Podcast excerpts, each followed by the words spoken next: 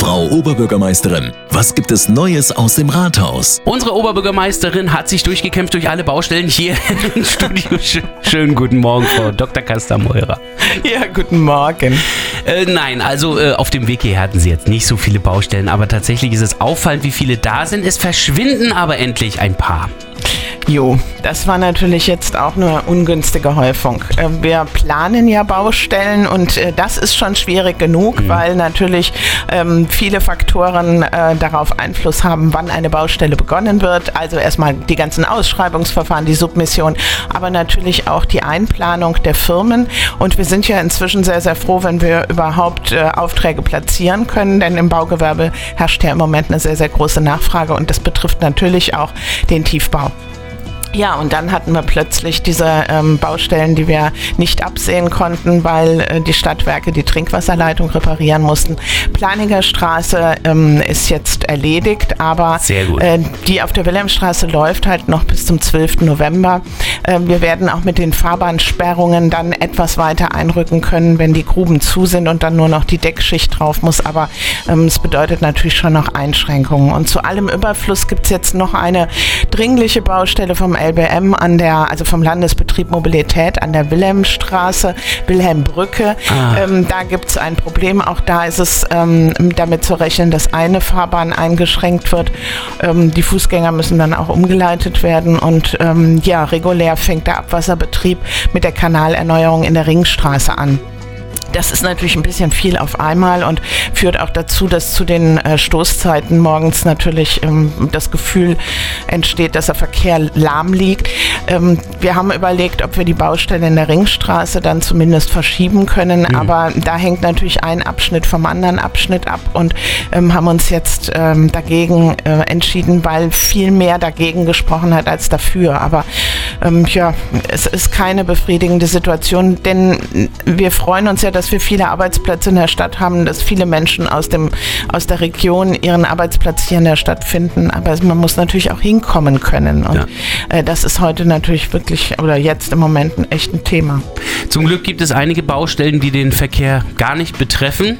Baustellen in Kitas werden bald auftauchen, wenn ich so die Stadtratssitzung von gestern anschaue. ja gut, aber das sind äh, Luftreiniger. Ähm, wir haben jetzt den äh, ersten Auftrag vergeben können äh, für äh, die Luftreiniger in einigen Klassenräumen und einigen äh, Kitas und ähm, machen jetzt natürlich ähm, sukzessive weiter. Auch da ist der Markt im Moment ähm, äh, ganz schön eng, aber es ist gelungen, jetzt einen Auftrag über mehr als 100.000 Euro als erstes zu vergeben. Das sind mobile Luftreiniger, das heißt also, die werden geliefert, angeschlossen und können dann direkt arbeiten. Ähm, es gab ja ja da auch eine Diskussion, ob man vielleicht äh, die eingebauten, also die baulichen Veränderungen durchführen will. Ja.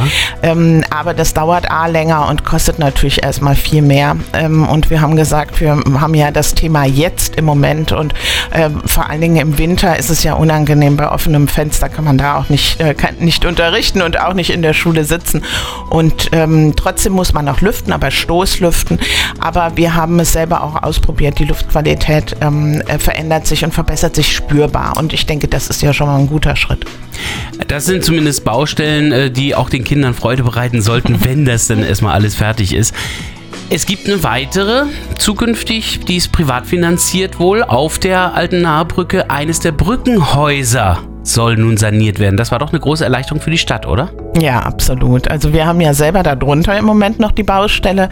Ähm, die geht aber jetzt auch ähm, langsam, zieht sie sich zurück, will ich mal sagen. Fertig ist es ja noch nicht, mhm. aber ähm, das Gerüst wird dann abgebaut, weil das Gerüst hat ja, wenn man auf unsere Wahrzeichen guckt, auch immer so ein bisschen den Eindruck gemacht, ähm, ja, da ist alles baufällig, alles muss abgestützt werden. In Wirklichkeit wurde natürlich gearbeitet und ähm, dann, äh, wenn das äh, alles fertig ist, dann haben wir die, die Baustelle Brücke beendet. Also obendrauf ist ja, ja schon länger fertig, unten drunter ist dann auch fertig. Das ist sicherlich nochmal ein großer Schritt.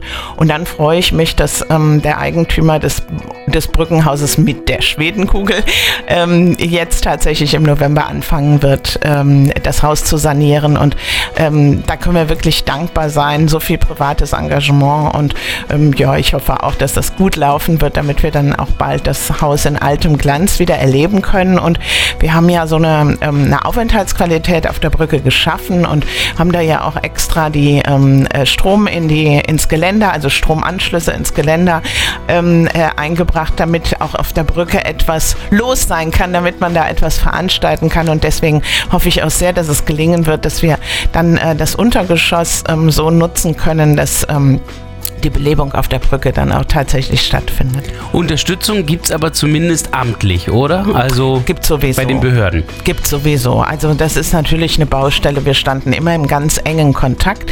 Aber es gibt auch vom Stadtrat und Land und Bund durchaus Unterstützung, denn wir haben ja die, ähm, den Förderzuschuss ähm, erhöht. Äh, das heißt also knapp 100.000 Euro fließen auch aus öffentlichen Geldern in diese Sanierung. Aber ähm, ich glaube, dass ähm, äh, Herr Endemann beim Kauf des Brückenhauses ähm, keinen Überblick gehabt hat, in welchem Zustand das Haus tatsächlich ist. Und erst nach den intensiven Untersuchungen hat sich herausgestellt, was es für ein hoher Investitionsbedarf ist. Und so muss man sagen, dass der, äh, die 100.000 Euro öffnen oder knapp 100.000 Euro öffentliche Gelder tatsächlich nur ein relativ kleiner Anteil ist. Ähm, aber ich bin froh, dass es jetzt da weitergeht und die Brückenhäuser sind zwar unser Wahrzeichen, waren aber ja nie im Privatbesitz und wir sind immer darauf angewiesen, dass sich jemand engagiert und das tut er und da freue ich mich. Es passiert also was in Bad Kreuznach und wir werden eine neue Sendereihe ins Leben rufen. Abschluss der Baustelle und Eröffnung der Straße ab sofort wöchentlich. Bitte nicht. Vielen Dank, schönes Wochenende. Danke gleichfalls. Tschüss. Neues aus dem Rathaus. Auch nächste Woche wieder. Immer freitags zwischen 8 und 9 auf 88.3 Antenne Bad Kreuznach.